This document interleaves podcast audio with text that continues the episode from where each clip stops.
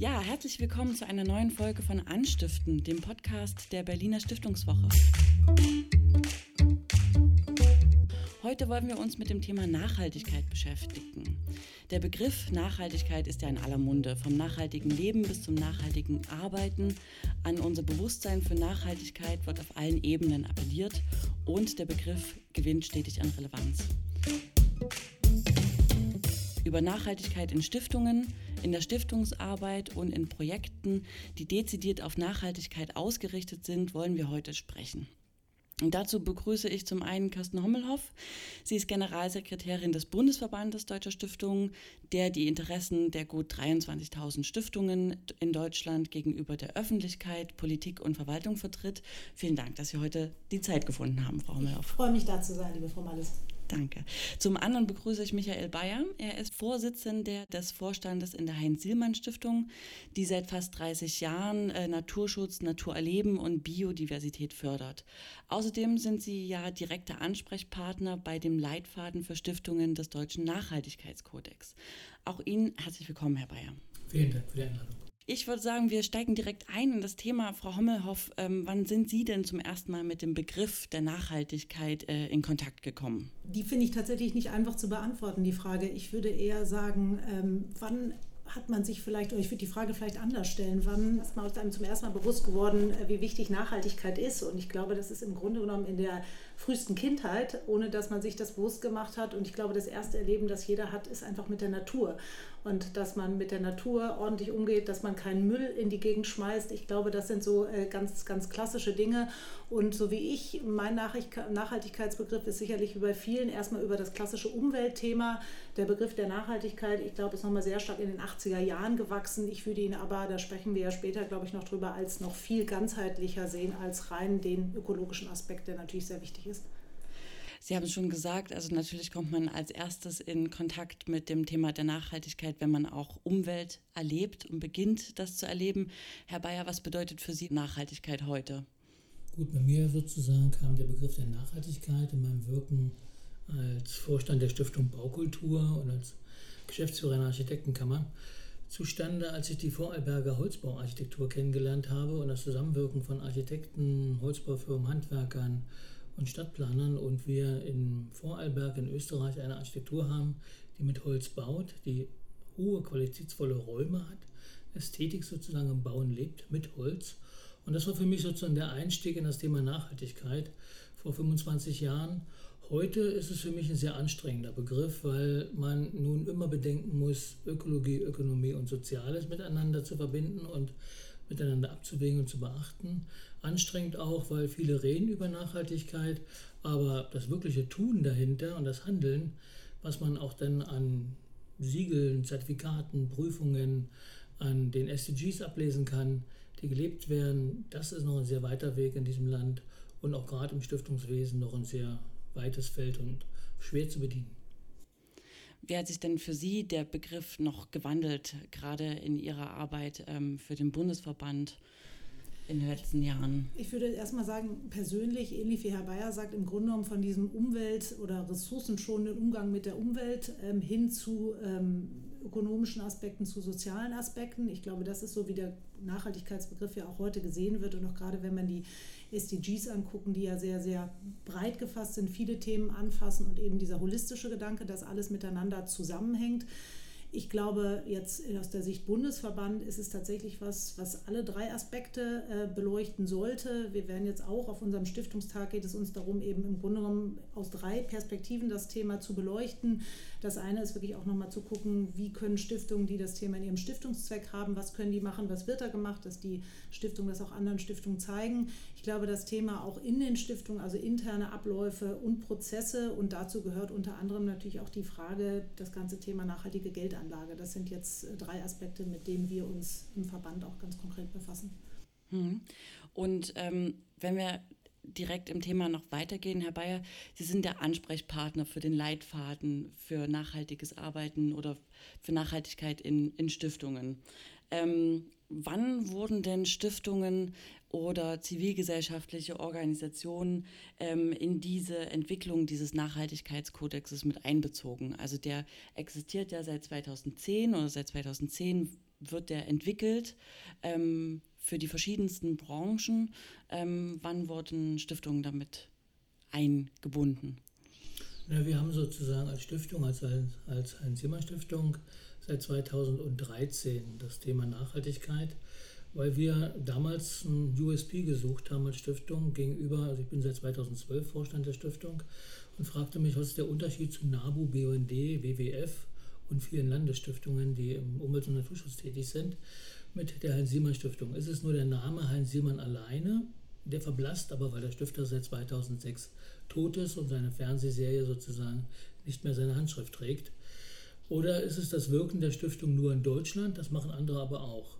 Und da war für mich der Weg aus meinem Erfahrungsschatz her im Umgang mit Nachhaltigkeit beim Thema Architektur und Bauen ähm, ziemlich klar, dass wir das Thema Nachhaltigkeit im Stiftungswesen besetzen müssen und haben uns dann umgesehen, wo ist eigentlich, wo sind eigentlich sozusagen die Normative in der Unternehmenswelt, was gibt es am Markt sozusagen, an dem man sich ausrichten kann. Das war damals die Global Reporting Initiative. Das ist eine Norm für börsennotierte Unternehmen zur Nachhaltigkeitsberichterstattung. Und das ist der Deutsche Nachhaltigkeitskodex des Rates für Nachhaltigkeit, der vor allem für den Mittelstand aufgelegt wurde, weil diese börsennotierten Unternehmen hatten ihre Normative, der Mittelstand nicht. Der DNK-Kodex ist freiwillig und ist eine Selbstverpflichtung des Unternehmens, der Stiftung, der Einrichtung und beinhaltet vor allem, muss ich sagen, ähm, den Weg zu mehr Nachhaltigkeit. Man muss sich da sozusagen artikulieren, festlegen, Leitbilder auflegen und sich positionieren, eine Haltung entwickeln und dann kann man auch die Selbstverpflichtungen ausfüllen. In der Stiftungswelt selber, wir waren 2015 die ersten im deutschsprachigen Raum, also wohl auch Schweiz und Österreich im deutschsprachigen Raum, die diesen GRI-Standard erfüllt haben, einen Nachhaltigkeitsbericht veröffentlicht haben, 92 Seiten, sehr schweres Handwerk im Team selber erstmal umzusetzen, aber auch teuer, es kostet auch Geld, kostet Beratung. Ähm, und haben dann sozusagen uns natürlich auch die Selbstverpflichtung ähm, angeeignet beim DNK-Kodex.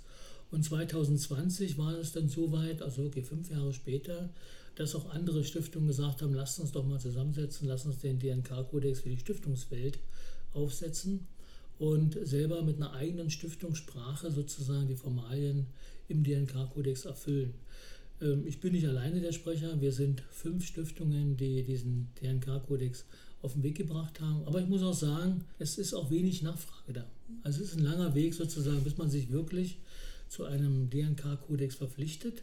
Und das ist für mich und meine Erfahrungswelt, sagt mir das, ähm, ein Top-Down-Verfahren. Wenn das Organ der Stiftung, das Kuratorium, der Stiftungsrat es nicht möchte, diese Haltung nach außen zu artikulieren, dass man sich nachhaltig aufstellt in jeder Richtung, also im Dreiklang, dann wird das nicht passieren. Wenn der Vorstand oder die Geschäftsführung sagt, das ist nicht mein Thema, mein Thema ist Bildung oder Umwelt oder ähm, sagen wir mal Kinder und Ausländer und andere Themen der Migration, die es gibt, dann ist es so. Dann wird es, auch wenn viele Mitarbeiterinnen und Mitarbeiter das gerne möchten, nicht umgesetzt in der Stiftung, oder, äh, weil es muss top-down der Wille da sein. Die Stiftung braucht eine Haltung, sie braucht das nötige Leitbild dazu. Sie muss das Geld dafür in der Hand nehmen, weil es kostet wirklich Geld, die Beratungsleistung ähm, auszuführen. Und da muss man es auch dauerhaft anlegen. Es ist kein einmaliges Projekt. Man muss es immer wieder machen, die Berichterstattung. Man muss immer wieder auch den Nachhaltigkeitskodex ausfüllen. Und man muss selber auch nachweisen gegenüber seinen Spendern, gegenüber seinen Stiftern, dass man an dem Thema sozusagen wirklich ernsthaft auch beteiligt ist und teilhat. Und ich glaube, wenn ich, wenn ich da reingehen darf, es ist, deshalb ist es mir auch sehr wichtig, dass wir den Stiftungstag auch haben, damit genau eben die Gründerinnen und Gründer des Deutschen Nachhaltigkeitskodex wirklich dafür auch werben können. Also da ist das so ein bisschen was, was ich auch raushöre bei Herrn Bayer und da würde ich auch zu beipflichten. Da ist wirklich auch noch Luft nach oben. Ähm, und ich glaube auch, es muss top-down stattfinden. Also ähnlich wie wir es natürlich in der Unternehmenswelt sehen, da ist der Druck jetzt nochmal enorm gestiegen, auch einfach durch gesetzgeberische Vorgaben aus Brüssel, dass jetzt zum Beispiel auch das einfach Teil des Lageberichts ist, einfach nochmal diese sehr umfangreiche Berichterstattung. Wir haben es bei allen, ich bin jetzt Juristin aus dem Corporate Governance Bereich gesehen, dieses klassische Selbstverpflichtung mit Comply or Explain, was ja auch der, der Deutsche Nachhaltigkeitskodex macht glaube, da werden wir hinkommen. Ich glaube, man muss ganz viel drüber reden. Also ist, man kann gar nicht oft genug drüber reden, auch wenn, glaube ich, diejenigen, die davon überzeugt sind, immer denken, ja, ist doch alles klar.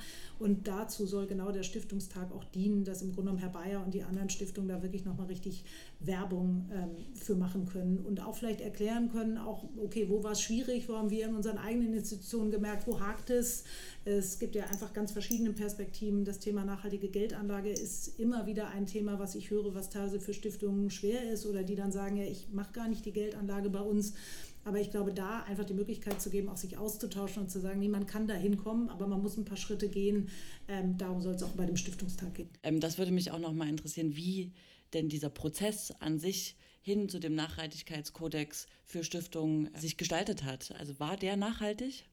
Na, der war zumindest sozusagen ähm, hochspannend, weil wir erstmal die Stiftung finden mussten, die das Geld in die Hand nehmen, um das Papier sozusagen, die Machbarkeitsstudie und dann das Leitbild überhaupt aufzusetzen. Das kostet ja auch Geld. Mit Agenturen gemeinsam haben wir das erarbeitet.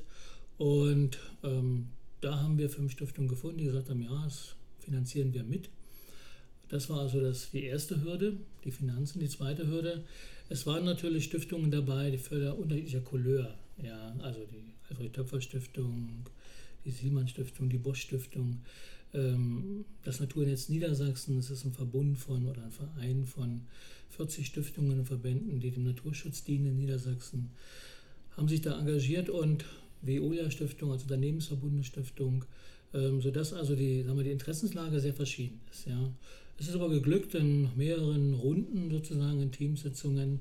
Es war auch Corona, wir haben also viel online arbeiten müssen, ähm, uns zu finden, die Texte zu schreiben und wir hatten das große Glück, dass der Bundesverband mit Frau Kleinbrot, uns eine Mitarbeiterin zur Verfügung stellte, die auch dann wirklich die, sag mal, die technischen Arbeiten gemacht hat, die Umsetzung der Inhalte gemacht hat, sodass wir aus dem Diskussionsstadium immer wieder rauskamen und immer wieder Papier vor auf dem Tisch hatten, an dem wir uns abarbeiten konnten. Und so entstand halt der DNK-Leitfaden für Stiftungen. Es ist einer von 80. Es gibt bereits für 80 verschiedene äh, Branchen diesen DNK-Leitfaden. Und wir sind damit aber eben im Rat für Nachhaltigkeit jetzt gut aufgehoben und ich glaube, ähm, es wird ein Erfolg werden bei Stiftungen, weil alleine die Veränderungen im politischen Raum, aber auch in der Öffentlichkeit, was, Punkte, was Nachhaltigkeit betrifft, ähm, wird auch Stiftungen zwingen, das eigene Stiftungshandeln, den Alltag sozusagen zu verändern. Und ich merke es an der Finanzierung. Wir selber haben 2013 als, als Heinz-Siemann-Stiftung den ersten Stiftungsfonds aufgelegt, der Seemann Sustainability Stiftungsfonds hieß und der sich sozusagen nur mit nachhaltigen Aktien- und Unternehmensanleihen bedient hat. Sie haben gerade schon das Stichwort auch gegeben, so faire Investments oder Sustainable Fonds ähm, mit Ihrem Stiftungsfonds auch. Ähm, das ist ja auch was, worauf die Banken reagiert haben und genau solche Produkte anbieten. Ähm, wie behält man denn da den Überblick über seriöse oder mehr oder weniger unseriöse Angebote als Stiftung, wenn ich sage, okay, ich möchte mich nachhaltiger aufstellen. Ich möchte auch vielleicht ähm, Teile meines Kapitals nachhaltig anlegen. Ähm, wie behalte ich den Überblick? Wie, nach welchen Kriterien wähle ich aus? Also na klar gibt es diese Berichte und Beratungen, die an sich schon teuer sind wahrscheinlich. Ähm, aber gibt es so Punkte, wo ich sage, das ist seriös, das ist unseriös? Also das ist für mich schwierig zu beantworten, weil die, wir als Bundesverband ja auch keine Vermögensberatung in dem Sinne machen dürfen. Trotzdem ist das Thema, genau wie Herr Bayer sagt, natürlich das Thema für Stiftungen. Und gerade nochmal, wenn man anguckt, der Großteil, das wissen immer viele nicht der Stiftungen, die sehr, sehr klein sind, die sowieso gar nicht viel Geld anzulegen haben, für die ist das ein umso größeres Thema. Es gibt natürlich, genau wie Sie sagen, ganz viele Banken, die jetzt alle natürlich da drauf springen. Und die Frage ist natürlich immer, okay, ist es wirklich ESG-kriterienartig oder ist es irgendwie so eine Art Greenwashing? Das kann ich nicht beurteilen, aber was extrem hilfreich ist, ist natürlich sowas, was Herr Bayer schildert, wenn er sagt selber, da ist eine Stiftung oder eine Stiftungsgruppe, die sich sehr schlau gemacht hat, die das einfach auch bewerten kann. Bei uns sicherlich wird es auch sehr stark im Arbeitskreis, neben dem Arbeitskreis Umwelt, im Arbeitskreis Vermögen diskutiert, also dass man wirklich auch das Gespräch untereinander sucht. Ich glaube, das ist sehr, sehr, äh, sehr, sehr wichtig. Wir als Verband können selber jetzt keine Beratung machen oder könnten jetzt nicht sagen, das ist richtig oder das ist falsch, aber ich glaube, da die Plattform und die entsprechende Vernetzung herzustellen, untereinander, wenn Stiftungen sagen, haben wir gute Erfahrungen, haben wir keine gute Erfahrung. Ich glaube, das ist extrem wichtig und das wird auch wichtiger werden. Das ist ein ganz einfacher Prozess, in dem eine Stiftung nur sich eine Anlagerichtlinie gibt, die genau die Kriterien festschreibt, in welchen Titeln sozusagen oder in welchen Fonds oder in welchen ETFs wird angelegt. Ja, also in welchen Gruppen von diesen Assets wird angelegt und dann bedient man sich eines Anlagebeirats. Das sind Personen sozusagen, die in dem Geschäft auch Fachkompetenz haben, die einen dazu beraten. Und schon hat man sozusagen das eigene Wissen gestärkt, hat eine Haltung zu dem Thema. Und Banken können auch nur sozusagen das anbieten, was die Anlagerichtlinie abdeckt. Also es ist Aufgabe der jeweiligen Stiftung sozusagen, in ihrer Vermögensanlage eine Haltung zu beziehen. Was möchte ich? Worin möchte ich mein Geld anlegen? Und dann finde ich auch immer die passenden Partner im Markt, muss ich sagen, bei den Banken, bei den Fondsmanagern, ähm, bei denen ich dann auch sozusagen ruhigen Gewissens mit dabei sein kann. Und wenn ich das dann transparent kommuniziere, dann kann ich mich schon ein bisschen vom Greenwashing freimachen als Stiftung. Na, nicht unbedingt, muss ich sagen. Also wir ähm, machen, also Greenwashing bei den Banken kann man über diesen Weg sich freimachen von, aber man arbeitet auch mit vielen Partnern zusammen. Also für uns hat zum Beispiel dieser Weg des ähm, Global Reporting Initiatives, also dieser Standardisierung sozusagen, plötzlich einen völlig neuen Markt eröffnet, weil wir waren Dienst, wir waren also auf der gleichen Ebene wie alle Zulieferer für große Konzerne in Deutschland. Ja. An uns traten Unternehmen heran und sagten, könnt ihr uns nicht beraten zum Thema Biodiversität in der Lieferkette? Könnt ihr uns nicht beraten zum Thema naturnahe Firmengestaltung, also Firmengeländegestaltung? Ja? Ähm, und das waren Aufgaben plötzlich, die sie auftaten, weil wir eben gezeigt haben, wir arbeiten nachhaltig. Der Stiftungsalltag ist auf den 17 SDGs ausgerichtet. Und ähm, das hat natürlich auch plötzlich neue Partnerschaften, Kooperationen gebracht und für uns völlig neue Betätigungsfelder. Und genauso geht es vielen anderen auch, muss ich sagen, wenn man das, die Themen Nachhaltigkeit und Transparenz miteinander verbindet, also auch wirklich Publizitätspflichten erfüllt in dem Bereich, dann findet man ganz neue Zuhörer und Zuhörerinnen. Macht dann nochmal ein ganz neues Feld auf, quasi auch für Fundraising? Na, Fundraising ist es dann weniger, muss ich sagen. Das ist eher ähm, das, das Wirken der Stiftung in verschiedenen Bereichen, also im Naturschutz und in der Förderung der biologischen Vielfalt. Und dass natürlich daraus dann auch Kooperationen entstehen, dass daraus Zustiftungen entstehen, dass daraus Spenden entstehen oder Partnerschaften, mit denen man Sponsoring, mit denen man gemeinsame Projekte umsetzt. Das ergibt sich dann, wenn das Vertrauen gewachsen ist. Ähm, des Marktes in eine Stiftung oder in die SIMA Stiftung zum Beispiel. Und wir arbeiten zum Beispiel für Lidl, haben aber, bevor wir mit Lidl zusammenarbeiten, einen Due Diligence-Test gemacht und gefragt, können wir mit Lidl überhaupt zusammenarbeiten als Stiftung? Geht das überhaupt als Discounter und Umweltstiftung? Passt das zueinander? Ja? Oder Naturschutzstiftung? Ähm, die Studie war positiv, weil Lidl in seiner eigenen Lieferkettenmanagement zeigt, dass sie sehr nachhaltig orientiert einkaufen und man wirklich zum Beispiel am Fisch sehen kann, von welchem Kutter kommt der Fisch und wie war die Lieferstrecke. Das ist für jeden Bürger sichtbar auf der Webseite von Lidl.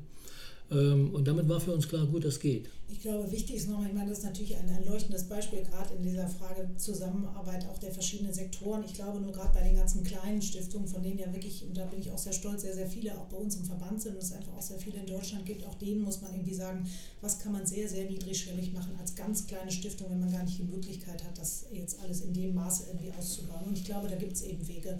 Und wie gesagt, da nochmal der Verweis auf den Stiftungstag, genau darum soll es auch reden, wenn man eine Zwei-Mann-Stiftung ist mit wenig Kapital, was kann man da machen, wenn es um Abläufe geht, wenn es um Prozesse geht, neben dem ganzen Thema Geldanlage.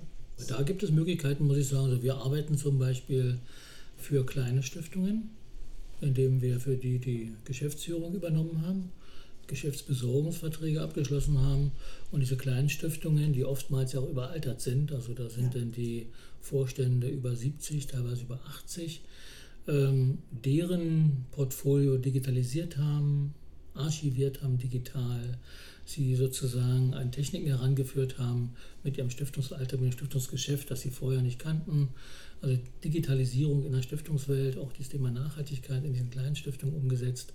Und das geht immer über Kooperation. Also ja, das ist ein tolles Beispiel. Ja, ja, richtig, genau. Ja. Aber ich glaube, das auch nochmal, ich glaube, das ist den wenigsten klar, dass es ja. sowas gibt. Und das ja ein tolles Beispiel, könnte auch für größere ein Modell sein, das man ausrollt, dann jeweils irgendwie regional für kleine Stiftungen. Finde ich wunderbar. Genau, also dieser Kooperationsgedanke, der ist uns bei der Berliner Stiftungswoche natürlich auch ähm, quasi mit in die Wiege gelegt. Und das ist ja eigentlich das, was wir jedes Jahr merken, dass sobald zwei Stiftungen oder sogar mehr Stiftungen miteinander kooperieren und sich gegenseitig helfen mit RednerInnen, mit Orten, mit äh, der Kommunikation ähm, kann man einfach Synergien bilden und ähm, schon hat man, hat jeder halt nur einen kleinen Beitrag zu leisten und muss nicht alles auf einmal leisten, aber alle drei haben einen ähm, ungefähr gleich hohen ähm, Outcome einfach und das äh, dafür sprechen natürlich diese ganzen Kooperationen. Das ist richtig. Ich wollte gerne noch mal einen Schritt zurückgehen, denn Sie haben jetzt gerade schon von ganz kleinen Stiftungen gesprochen und ähm, Sie hatten es auch angesprochen, nachhaltigkeitsorientiertes Stiften. Wenn ich jetzt eine Stiftung gründen will, ich möchte gründen, ich habe eine große Menge Geld. Wie mache ich ein nachhaltigkeitsorientiertes Stiften? Wie gehe ich daran von Anfang an? Naja, es ist erstmal die Frage, was Ihr Zweck sein möchte. Also wenn Sie natürlich sagen, ich möchte nachhaltig, dann könnten Sie ja auch gucken, dass Sie einen Zweck haben, der möglichst dieses, dieses Thema äh, verfolgt. Das wäre, glaube ich, wahrscheinlich schon mal das Beste. Ich würde auch vor dem Hintergrund Kooperationen, was ich immer machen würde, zu überlegen, okay, was gibt es vielleicht schon? Also ich meine, Stiften ist was höchst Individuelles, das ist auch toll. Der äh, Stifterwille und Stifterinwille ist ein sehr hohes Gut. Trotzdem auch mal zu gucken, okay, was gibt es schon, was gibt es vielleicht noch nicht? Also oder wo könnte man eine interessante Kooperation vielleicht zukünftig ein? eingehen. Also ich würde, glaube ich, sehr viel im Vorhinein überlegen, was ich mit meiner Stiftung letzten Endes bewirken will. Das ist, glaube ich, erstmal das Allerwichtigste und vielleicht auch wirklich prüfen, je nach auch vielleicht auch Vermögensgröße, die ich einbringen kann, möchte ich eine Stiftung gründen oder möchte ich vielleicht eine Zustiftung machen? Ist das vielleicht interessanter, weil es das vielleicht schon gibt irgendwo? Das sind, glaube ich, Fragen, mit denen ich mich sehr lange einfach ähm, auseinandersetzen würde. Ich würde vor allem daran sehen, muss ich sagen, dass ähm, das Ausgehen von der Größe des Stiftungskapitals, das ist für mich die Grundbedingung, erstmal nachzudenken, was kann ich denn damit bewirken? Weil ich lebe von den Erträgen aus dem Kapital und wir leben gerade, äh, haben gerade eine zehnjährige Niedrigzinsphase erlebt und erleben jetzt auch, muss ich sagen, zwar etwas gestiegene Zinsen, die Minuszinsen sind vorbei, aber der Zinserfolg ist noch lange nicht da, den man sich wieder wünscht, den man in den den 90er Jahren hatte. Und wir haben eine Inflation, die meines Erachtens nach langwierig sein wird und die sich bei 7% eingepegelt hat und mit der wir leben müssen, sodass sie, also wenn ich für eine Stiftung sprechen kann, ich ja mindestens 7% Ertrag haben muss, um die Inflation auszugleichen. Und dann brauche ich ja auch noch sozusagen Plus obendrauf, um überhaupt eine Verwendung zu haben für das Geld. Ja. Und das kriege ich im gegenwärtigen Zinsniveau oder auch im Aktienmarkt nicht gewuppt, sodass eigentlich alle mit dem Kapital zurzeit gegenwärtig eine Vernichtung machen ihres Vermögens aufgrund der Inflationsschere. Und ähm, deswegen sage ich lieber zustiften, zustiften, ja. zustiften. Keine eigene Stiftung, weil eine eigene Stiftung erfordert Professionalität, erfordert immer ein Management, erfordert Räume, Mobilität, Energie und erfordert Mitarbeiter um dann auch wirklich das, was man sich ausgedacht hat als Stiftungszweck, wirklich gut erfüllen zu können. Deswegen ist es besser, man sieht sich im Markt des Stiftens um, nutzt die Beratungsleistung des Bundesverbandes oder auch ähm, anderer Stiftungen, die ähnlichen Stiftungszweck haben, mit dem, die man selber haben möchte. Und dann verwirklicht man sich lieber über eine Zustiftung, geht in Kuratorien, Beiräte und kann sozusagen direkt mit handeln in einer größeren oder mittelgroßen Stiftung und hat so viel mehr Wirkung und Erfolg. Also für mich ist immer das Thema Wirkung das Wichtigste. Und eine Stiftung mit 500.000, mit einer Million Euro hat keine Wirkung. Da geht das Geld, was im Ertrag ist, dem Steuerberater zugute, aber nicht dem Projekt. Und deswegen zustiften, zustiften, zustiften. Also wir kriegen auch immer wieder Anfragen auf unserer Seite Stiftungssuche, wo man genau gucken kann, welche Stiftung gibt es, mit welchem Zweck. Und da gibt es einfach schon ganz, ganz tolle Sachen. Und man muss das Rad ja auch nicht neu erfinden, auch wenn ich natürlich vollen Respekt habe für jeden, der überhaupt sein Geld in die Gemeinnützigkeit einbringen möchte, ist es, glaube ich, aber wirklich wirkungsvoller bei der Größenordnung zu sagen, ich gucke, was gibt es schon. Und für mich ist da zum Beispiel das Thema der Bürgerstiftung. Gerade wenn ich in einer, sag mal, wenn ich selber lokal engagiert bin, zivilgesellschaftlich in einem selber guten Freundes- und Bekanntenkreis unterwegs bin, der auch, die ja meistens auch immer schon stiften oder spenden, dann bin ich in der Bürgerstiftung am besten aufgehoben, weil die wirkt in meiner Region, die wirkt vor der Haustür, die wirkt mit lokalen Projekten und da finde ich mich auch wieder, ohne reisen zu müssen, sozusagen, ohne vor die Haustür gehen zu müssen. Also das ist auch für mich, muss ich sagen, ökologisch viel sinnvoller vom ökologischen Fußabdruck her, wenn ich in der Bürgerstiftung mich engagiere mit dem Geld, was ich habe, als jetzt versuchen, mich selbst zu verwirklichen mit meinem eigenen Namen über eine eigene Stiftung und zu merken, das Thema wächst mir über den Kopf. toller Werbepart für die Bürgerstiftung. Ich würde das auf jeden Fall teilen, denn das Tolle ist ja auch wirklich bei Bürgerstiftungen, wenn man sich einbringen möchte, neben Geld, Geld, Zeit, Ideen, sagen wir immer. Also man kann ja auch wunderbar einbringen, sagt, ich habe gar nicht viel Geld oder gar nicht Geld, ich will einfach mitmachen da. Und genau, äh, das ist einfach wunderbar lokal und das ist wirklich ein ganz, ganz, eine ganz wunderbare Form des, des Stiftens. Wir sind schon fast am Ende unseres Podcasts angelangt und ich würde Sie beide gerne um jeweils ähm, Schlussworte bitten. Wie kann ich mich nachhaltig einbringen? Herr Bayer. Das Nachhaltigste ist immer eine Verbandsmitgliedschaft. Die ist auf Dauer, oder? ich sage jetzt, Herr Bayer, ich habe nichts hinzuzufügen. Die ist auf Dauer sozusagen. Oder eine Mitgliedschaft im Fitnesscenter, die ist auch auf Dauer, ist auch nachhaltig fürs eigene Wohl. Nein, ähm, für mich ist das Thema Nachhaltigkeit sehr schwierig in Verbindung mit der Zivilgesellschaft, weil wir haben einen großen Generationswechsel, was das Ehrenamt betrifft. Und wir haben sehr deutlich natürlich gerade im Naturschutz, im Artenschutz spürbar einen großen Wissensverlust. Ähm, Artenkenner werden immer weniger, werden immer älter, muss ich sagen, und damit seltener. Man nennt sie also nur noch Spezialisten. Also ich sehe den, den Spagat, den wir gerade erleben zwischen der gewohnten Zivilgesellschaft und dem dauerhaften Ehrenamt vieler älterer und junger Menschen, die nur noch anders bezogen sowohl spenden als auch sich engagieren. Das ist für die Stiftungswelt ein sehr, sehr breiter Spagat, den man noch gehen muss, erleben muss sozusagen, den man schließen muss um auch die nachfolgenden Generationen mitzunehmen. Ich glaube, darüber könnten wir jetzt noch eine Dreiviertelstunde sprechen. Ich finde es total interessant. Ich glaube, ich würde gucken, wenn es jetzt wirklich um das Thema Engagement geht, was man nicht vergessen darf, es gibt ungefähr 30 Millionen Engagierte in diesem Land. Das ist unglaublich und enorm zu einer Fülle an Themen und Zwecken. Was mir immer wieder begegnet, sind die doch dann irgendwie rechtlichen und bürokratischen Herausforderungen, für denen diese Personen dann stehen, die sich ja irgendwie inhaltlich auch einbringen wollen. Und insofern nachhaltig finde ich, dass man wirklich guckt, wie kann man diese gut miteinander vernetzen, gucken, was gibt es schon und wie können gute Schulungen aussehen, dass man auch solche Personen einfach nicht abschreckt, die das wunderbarerweise in ihrer Freizeit äh, machen und da einfach zu gucken. Und da können auch Stiftungen helfen, solche Schulungen zum Beispiel durchzuführen zu bestimmten Themen. Wunderbar, dann danke ich Ihnen beiden, auch wenn wir am Ende vielleicht schon einen kleinen Ausblick auf möglicherweise den nächsten Podcast gelegt haben. Ähm, dieser Podcast über Nachhaltigkeit in Stiftungen, im Stiftungs, in der Stiftungswelt, im Arbeiten von Stiftungen und mit Stiftungen. Ähm, Frau Hommeler, vielen Dank, dass Sie da waren. Und ähm, Herr Bayer, vielen Dank auch an Sie. Gerne.